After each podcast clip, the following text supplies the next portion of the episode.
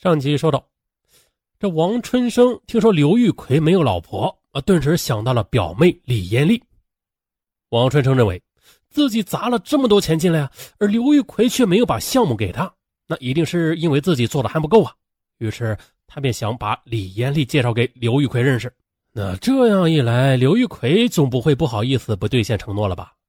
话是这么说啊，但是王春生他想不到啊，刘玉奎那是魔高一丈。六月二十日，王春生以让刘玉奎帮李艳丽找工作为名，带着李艳丽啊一起去吃饭。果然的啊，刘玉奎一见到李艳丽，哎呀，这眼睛发直，语无伦次的，信誓旦旦的说一定会帮他找一个好工作的。啊，王春生看在眼里，喜在心头。饭后的刘玉奎留下王春生，好好的关心了一把李艳丽的过去。啊，王春生一看这事儿有谱啊，高兴的一路小跑回到工地找李艳丽。可谁知啊，李艳丽却告诉表哥自己已经有了男朋友了。王春生一听，气的呀鼻子都歪了。他开导表妹说：“妹呀，啊你傻呀，刘厂长是什么身份的人？柱子又算个什么东西啊？他能给你吃香的喝辣的吗？我跟你这么说吧，你要是跟了刘玉奎，那咱家以后从此就有享不完的福了。啊，虽说他年纪大了点可是人家条件好啊。”李艳丽对刘玉奎虽然不太满意。但是啊，她架不住表哥的极力撮合，于是啊，在王春生的劝说下，李艳丽终于答应啊，先相处一段时间。刘玉奎也是频频的向李艳丽发动浪漫的爱情攻势，每天呢送一朵玫瑰给李艳丽。两人约会时，刘玉奎也是出手大方，并且啊总是彬彬有礼，不像是别的男人啊见了美女那样大献殷勤，甚至动手动脚的。啊，这一点也给李艳丽留下了不错的印象。这还不算呢。刘玉奎还不止一次的对李艳丽讲起自己在台湾的爷爷，想让他移民到美国啊，去继承巨额遗产。他还找出了一张破旧的照片，指着上面一个模糊不清的人影说：“哎，看，这就是爷爷。”啊，单纯的李艳丽很快的就相信了，想到以后还可以移民，享受荣华富贵，哎呀，她渐渐的把原来的男朋友忘得一干二净。就这样呢。在一个花好月圆夜啊，酒足饭饱的时候，刘玉奎在王春生的默许之下，让李艳丽搀扶着自己回家。啊，到家以后，看着曲线玲珑的李艳丽，刘玉奎感到内心有股热流在蠢蠢欲动。嗯，色眼迷离的他一把抱住李艳丽，倒在了床上。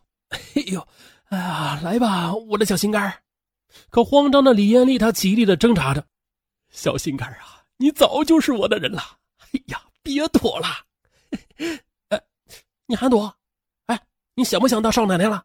说完，只听“刺啦”一声，他一把便撕破了李艳丽的衣服。此处，大家懂的啊。当李艳丽哭哭啼啼的找到表哥时，哎，王春生一点也不感到意外，他反而劝慰李艳丽：“妹儿啊，想开点吧，为了以后的好日子，这算啥呀？哎，你哥我还指望着他给我工程呢。”圣人都说了，吃得苦中苦，方为人上人呐。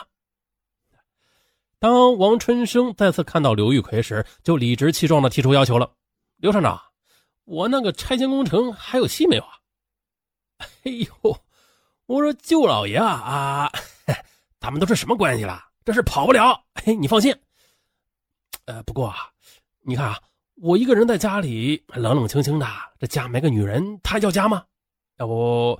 你让艳丽搬过来住吧，好嘛。刘玉奎一提到李艳丽啊，他就回味无穷啊。王春生看到刘玉奎那副色眯眯的样子，不由得心生不平了，不仅呢在心里骂道：“妈的，真是癞蛤蟆吃到了天鹅肉。”但王春生也在心里琢磨着，他认为啊，舍不得孩子，不是舍不得妹妹，套不着色狼。况且呢，表妹已经跟他不清不白了。于是，王春生同意劝李艳丽过来和刘玉奎一起住。李艳丽虽然心里不太想搬过来，但是一想到自己已经和刘玉奎有了夫妻之实，而且那远在台湾的爷爷也确实很诱人，之后嘿就同意了。哎呀，刘玉奎着实的高兴了好一阵子啊，什么事啊都不让李艳丽去做，几乎是每天的都缠着她温存一把。这亲热之余，还不忘告诉李艳丽。啊，宝贝儿，太棒了！啊，对了，你哥那事儿啊，我正在跟张老板谈着呢，你叫他先别着急啊。不过呢，张老板的口风很紧的，那你哥要是不意思意思的话，那这事儿恐怕连边儿都没有。王春生听说之后，赶忙托刘玉奎请那个张老板出来吃个便饭。于是，二零零五年七月十二日，刘玉奎叫上自己养殖场的同事老张充当张老板啊，自己带着李艳丽一行人来到一家高级餐厅饱餐了一顿，随后又去一起唱歌啊，大家玩的都很尽兴。只是王春生，哎呀，他的心里疼啊啊，那哗哗流出去的钞票不堪重负。但是王春生认为，这回应该没有什么问题了吧？哎，可谁知道半个多月过去了，还是没有什么消息。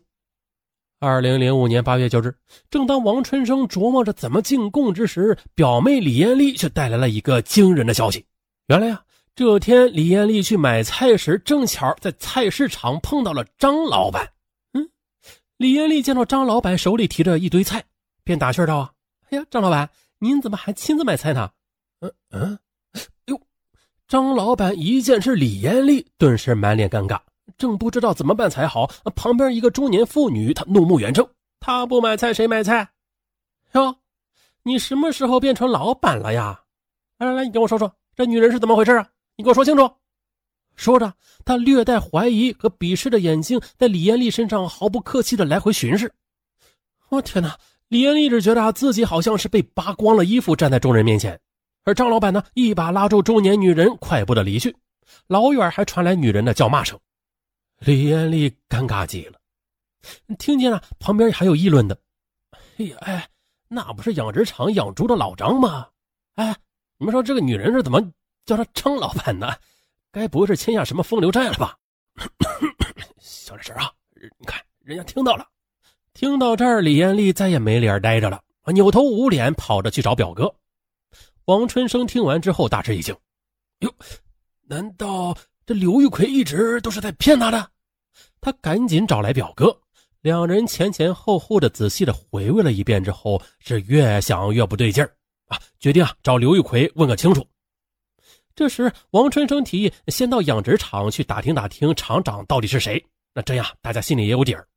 哎呀，早干嘛去了？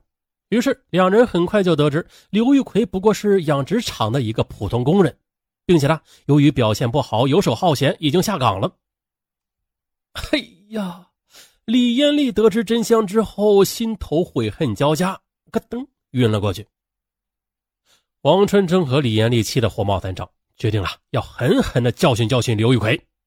两人叫来四个帮手，气势汹汹的来到刘玉奎的住处。哇！刘玉奎一看他们的架势，心里就凉了个半截儿，但他故作镇静的说：“哎呦，嘿 哎，大家怎么都来了啊？哎，坐坐坐坐。哎，严丽啊，怎么还不倒水啊？哎呀，干站着干嘛呢？”啊，李艳丽一把冲了过去啊，挥舞着双手，在刘玉奎的脸上、身上到处的是乱抓乱打，嘴里歇斯底里的嚎叫着：“你这个骗子，你骗得我好惨，我掐死你！”哎哎。刘玉奎被李艳丽突如其来的爆发给吓傻了啊，只能捂着头躲闪着。王春生也按捺不住啊，上前将他揍了一顿。当大家都慢慢平息下来时，李艳丽仍然是伤心的哭着。王春生见此的，对瘫痪在地上的刘玉奎说：“你自己说吧，这件事是公了还是私了？公了，咱们就去派出所，我就告你强奸艳丽；私了的话，王哥，你说怎么办？哼，还怎么办呢？绝对不能便宜了这王八蛋！好。”那这样，要私了的话，拿出五万来。我在你身上花了这么多钱，连自己亲表妹都搭进来了，你想清楚。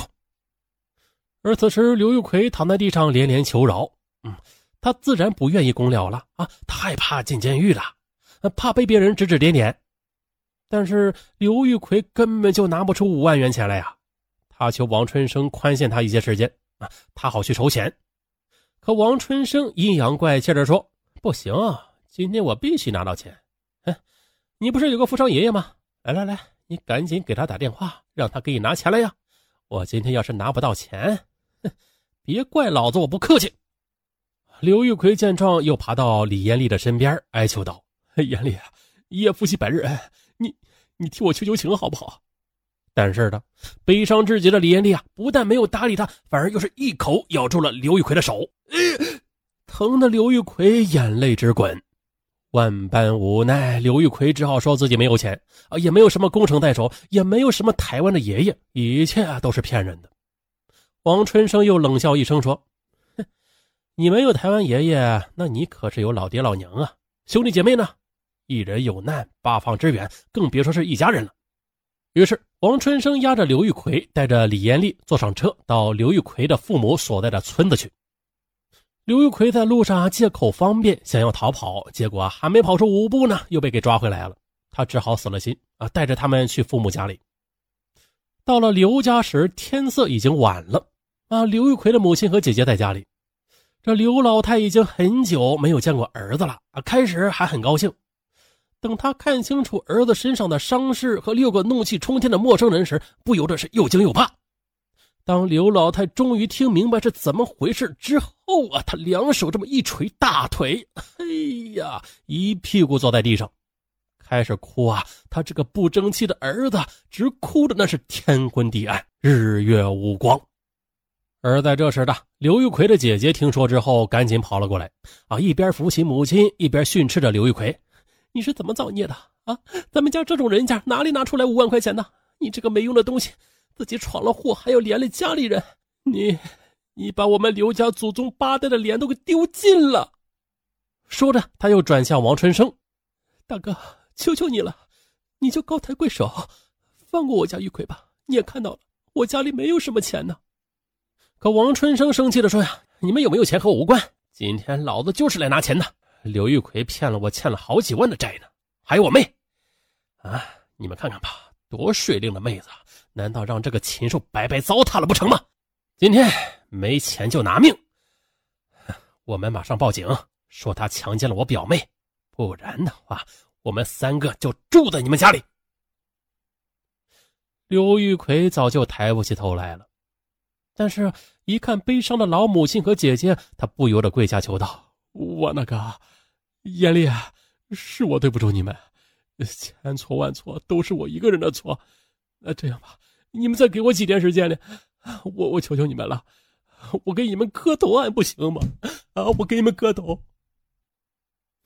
可此时的王春生啊，他早已经什么也听不进去了。他指着刘玉奎，对着他的母亲和姐姐说：“你们看看，这算什么男人呢？老子说了，今天要是不把钱拿来，你刘玉奎就别想活到明天。”此时啊，周围已经围了很多人了。围观的人，嗯，有看刘玉奎笑话的，还有同情李艳丽的，啊，就是没有人同情刘玉奎，啊，谁也没有敢出来帮刘家解围。可谁也没有注意到，刘玉奎充满血丝的双眼里闪过一丝绝望，他感到自己万念俱灰，在父老乡亲面前被几个外地人这么羞辱，这让好面子的刘玉奎以后还怎么有脸见人呢？刘玉奎趴在地上。他突然的发现墙角放着一瓶敌敌畏，心里有了主意。于是他站起身来，冷冷的对王春生和陈小勇说：“你们，你们不要逼人太甚。老子要钱没有，要命一条。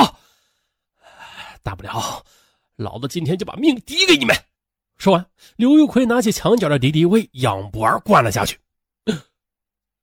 人们都惊呆了，眼睁睁的看着刘玉奎把敌敌畏都喝了下去。口吐白沫倒在地上，紧接着刘老太也倒在地上。刘玉奎的姐姐尖叫着冲了过去，抱住刘玉奎，疯狂的摇晃着他的身体。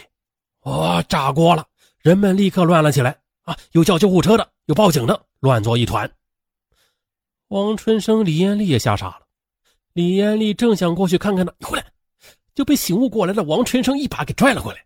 然后呢，六人趁着大乱之际，便偷偷的溜走了。但是法网恢恢，王春生他们做梦也不会想到自己受骗，反而进了监狱。同样的，刘玉奎也没有抢救过来啊，他呀则在黄泉路上为自己的欺骗行为付出了昂贵的代价。二零零五年十月三十日，北京市通州区人民法院对此案进行了审理。法院认为，被告人王春生、陈小勇、李艳丽以非法占有为目的，呃，使用威胁方法啊，强行索取数额巨大的公民合法财物的行为啊，已经构成了敲诈勒索罪。依法应予惩处。可是，三位被告人着手实行犯罪后啊，由于犯罪分子本人的意志以外的原因而未得逞啊，属于犯罪未遂，依法可以从轻或者减轻处罚。最后，法院根据被告人王春生、陈小勇、李艳丽犯罪的事实、性质、情节、认罪态度及危害后果等，对被告人王春生、李艳丽依照《中华人民共和国刑法》之规定，判处王春生敲诈勒索罪判处有期徒刑一年，李艳丽犯敲诈勒索罪判处有期徒刑十个月。啊，好了，本案终于结束。尚文的鼻子啊，今天不透气儿，挺难受的。尚文呢是坚持着说完的，最后总结啊就不说了，咱们下期，拜拜。